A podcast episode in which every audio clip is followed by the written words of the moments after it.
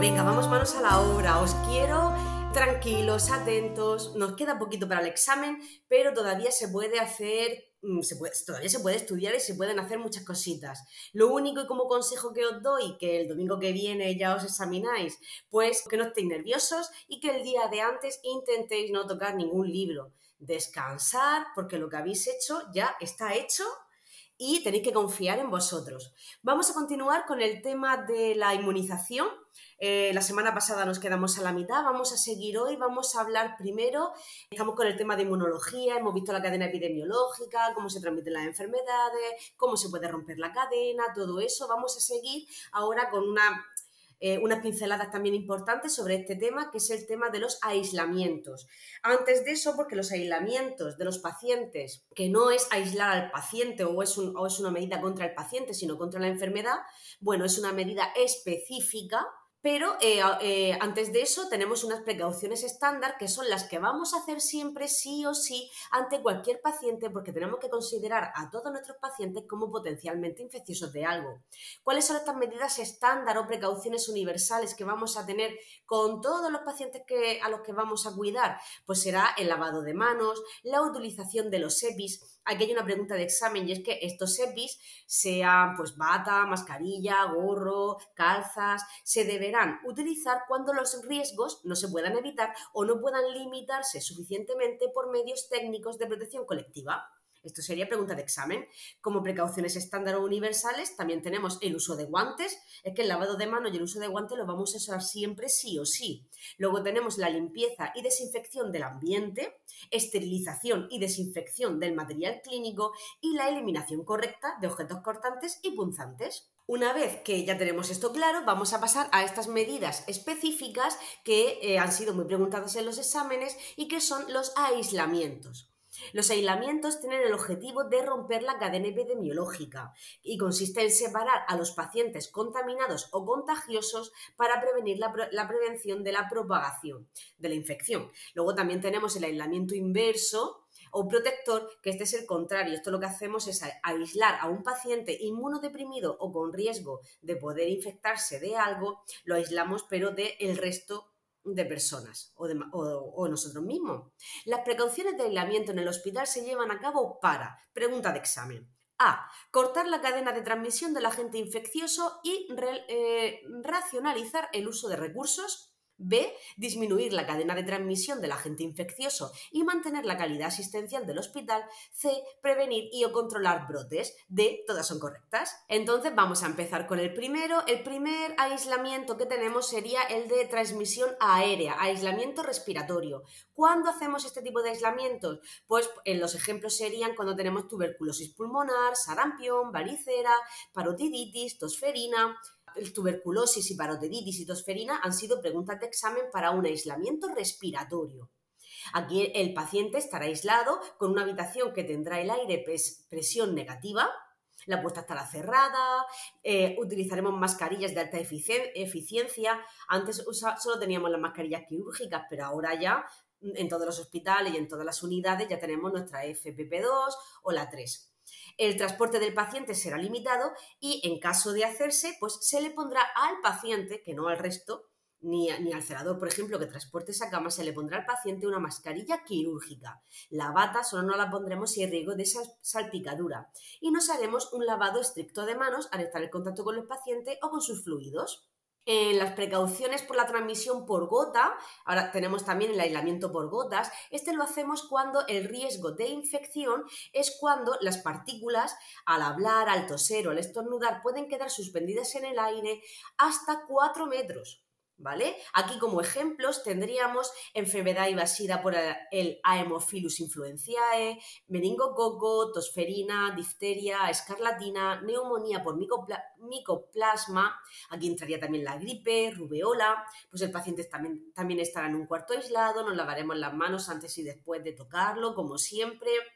La mascarilla es para este contacto que vamos a tener con el cercano, ¿vale? El elemento por gotas es un contacto cercano. El transporte del paciente también será limitado y si se hace, pues le pondremos también una mascarilla quirúrgica.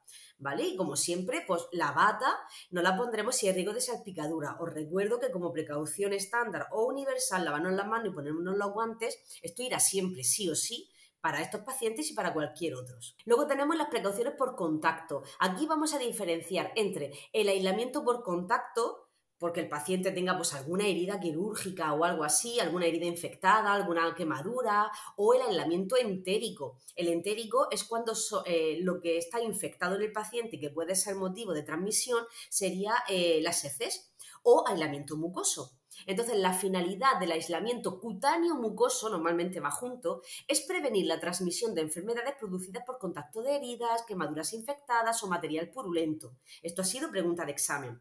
Otra pregunta de examen en cuanto al aislamiento este entérico es que sirve para prevenir la transmisión de enfermedades producidas por contacto con las heces u objetos contaminados.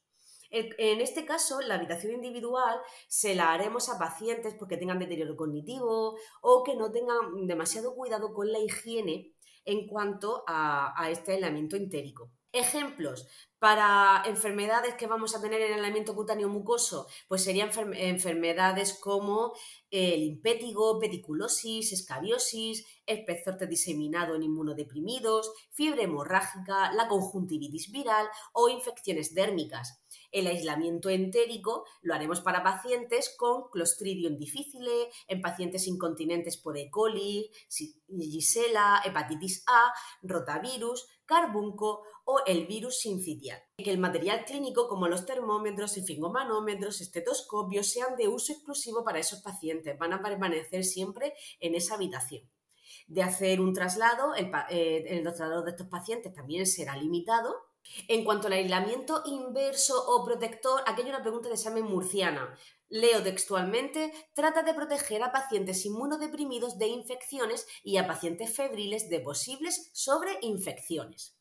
Aquí tenemos más preguntas de examen, aunque ya no son de Murcia. ¿A quiénes vamos a, ofrecerle un aislamiento inverso o protector? Pues a grandes quemados o con más del 25% de la superficie corporal total quemada, trasplantados, personas con leucemia o linfomas, pacientes con rotura extensa de la piel, pacientes que estén recibiendo terapia inmunosupresora, eh, pacientes que presentan neutropenia. Neutropenia, esto viene con bajas defensas. Enia, como anemia, es poco, poco escaso, neutropenia son eh, pocos neutrófilos, pocas defensas, moderada o grave. En este caso, y esto también ha sido pregunta de examen, la presión de la habitación será positiva. Y en el aislamiento inverso protector, las protecciones o las precauciones que vamos a tener son las mismas que en el aislamiento estricto. Es decir, nos protegemos de cabeza a los pies, en este caso para proteger al paciente de nosotros. Entonces ya tenemos el aislamiento estricto. Aquí hacemos el mismo tipo de aislamiento, pero es porque el paciente es muy contagioso. La, habitación, la presión de la habitación será negativa y lo haremos en casos de viruela, varicela, neumonía eh, estafilocócica, peste, rabia, esperzoster diseminado, el esperzoster neonatal, fiebre del asa, pénfigo del recién nacido. Y los EPIs van a ser pues todos, todos los que nos podamos poner, igual que en el aislamiento inverso. Los equipos de protección individual que vamos a utilizar en el caso del aislamiento estricto o inverso, que van a ser todos, no los pondremos por este orden. Pues empezaríamos por las calzas, Después nos pondríamos el gorro, después la mascarilla, después la protección ocular o pantalla si necesitamos protegernos las mucosas, después nos pondríamos la bata y por último los guantes que, que quedarían encima de la empuñadura de la bata. A la hora de quitarnos estos EPIs sería igual, pero al revés. Primero nos quitaríamos los guantes, después la bata, después la protección ocular, después la mascarilla y por último las calzas. Ahora vamos a hablar de la infección nosocomial. La infección nosocomial, pregunta de examen, es la infección contraída en el hospital por un paciente internado a causa de una una razón distinta a esta infección. Otra pregunta de examen. Brote de infección nosocomial es la agrupación de dos o más casos en un área de hospitalización concreta y en distintas áreas si existe vínculo epidemiológico entre los casos.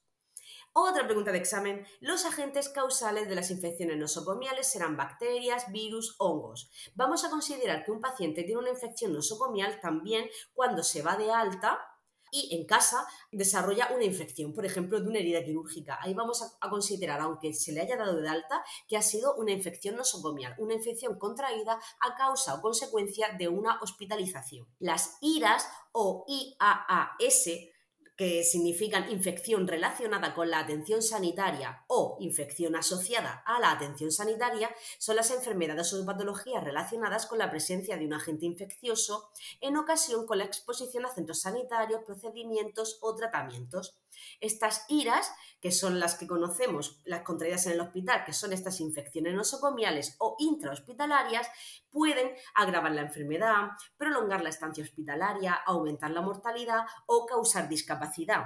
La infección nosocomial que corresponde a una infección diseminada, sepsis, eh, provocará en el paciente septicemia. Esta última frase también ha sido pregunta de examen.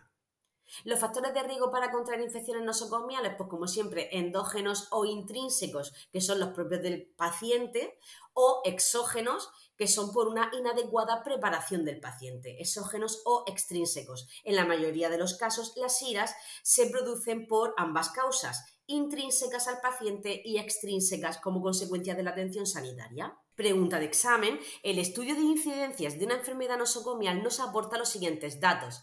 A. Información actual y global del centro estudiado. B. Datos para establecer comparativa intercentros. Y C. Conocer la prevalencia de dichas enfermedades. Estos estudios se hacen a través del EPINE. El EPINE es el estudio de prevalencia de, de, infecciones nosocomiales en España. El último que tenemos es de 2022. Pregunta de examen, el EPINE es un instrumento de vigilancia que proporciona datos homogéneos, equiparables y constatables a nivel nacional. Entre sus objetivos se encuentra conocer la prevalencia de las infecciones comunitarias y mediante el EPINE se puede determinar la distribución de las infecciones nosocomiales en relación con los diversos servicios y tipo de centros. Ahora os voy a decir cómo ha quedado el ranking en el EPINE, este último que tenemos de 2022. En primer lugar, las infecciones quirúrgicas, que suponen un 21,29% del total de todas las IRAS. En segundo lugar, las infecciones urinarias, como siempre asociadas a catéter urinario o sonda vesical. En tercer lugar, las infecciones respiratorias y también, como siempre, asociadas a la intubación en las cirugías. En cuarto lugar, las bacteriemias o infecciones asociadas a catéter o a otro foco infeccioso, normalmente de las vías. Y este año se ha asociado en este EPINE en quinto lugar, que antes no lo teníamos y ahora sí, en quinto lugar tenemos el COVID-19 que tú entres al hospital, eh, pues no sé, a operarte de una apendicitis o por cualquier otra razón y acabes con COVID porque lo has cogido allí. El hospital, el servicio del hospital donde se desarrollan habitualmente las actividades de vigilancia de las infecciones nosocomiales, la elaboración y desarrollo de los programas de prevención y control efectivo de su aplicación, es el servicio de medicina preventiva que es quien se ocupa de los estudios de vigilancia epidemiológica de estas infecciones nosocomiales. Ahora vamos a hablar de ACE-CoV, que si lo buscamos por internet nos puede salir una botella de vodka para recordarlo, SCOF tiene eh, o relaciona todos los procedimientos que hacemos para prevenir las infecciones, ya sean nosocomiales o mm, relacionadas con la cadena epidemiológica, las relaciona en tres categorías. Medidas de categoría 1 significa que son de eficacia probada, las medidas de categoría 2 son de eficacia razonable sugeridas por la experiencia y las acciones en la categoría 3 son de, de eficacia dudosa o desconocida. Como medida de eficacia aprobada, categoría 1 según el cuadro de ACE-COV, tenemos pues, la esterilización, desinfección y lavado de fómites, el lavado de manos, el drenaje quirúrgico cerrado, es decir, nuestra sonda vesical cerrada con su bolsita con grifo, cuidados en el cateterismo intravascular, lo que viene siendo el cuidado de las vías, la vigilancia de los equipos de ventilación mecánica y oxigenoterapia, preparación quirúrgica del paciente, no manipular ni tocar las heridas con las manos, quimioprofilaxis en cirugía sucia o contaminada, este antibiótico que ponemos antes de las cirugías, empleo de guantes, vacunación frente a la hepatitis B y el protocolo frente a infecciones eh, por pinchazos. Como categoría 2 tenemos BEA, BEA con V. BEA se refiere a establecimiento de sistema de vigilancia. Aquí tenemos la V la E, educación e información sanitarias y la A, los aislamientos. Estamos estudiando los tipos de aislamientos que hay. Nos preguntan muchísimo en los exámenes, pero en realidad, según ESCOF, entran en la categoría 2, medidas de eficacia razonable sugeridas por la experiencia. Vea, vigilancia, educación y aislamientos. Y como categoría 3, medidas de eficacia dudosa o desconocida, desconocida, pues serán los muestreos bacteriológicos ambientales, el control rutinario del ambiente, fumigación ambiental, utilización de luz ultravioleta, utilización de calzas, batas, mascarillas por los familiares de enfermos en unidades de UCI y reanimación, los filtros intravenosos terminales, la quimioprofilaxis en cirugía limpia, sistemas de flujo laminal y desinfección del suelo y paredes. Bueno, hasta aquí acabamos de terminar este tema. Quiero que recordéis siempre que sois tan increíbles como os dejéis serlo, ¿vale? Eh, confiar en vosotros mismos, de verdad, no tener... Eh, habéis hecho un gran trabajo, habéis estudiado un montón, quiero daros muchísimo muchísimo ánimo, que sigáis estudiando y que no os rindáis, que no os rindáis nunca. Un saludo fuerte y hasta el próximo podcast.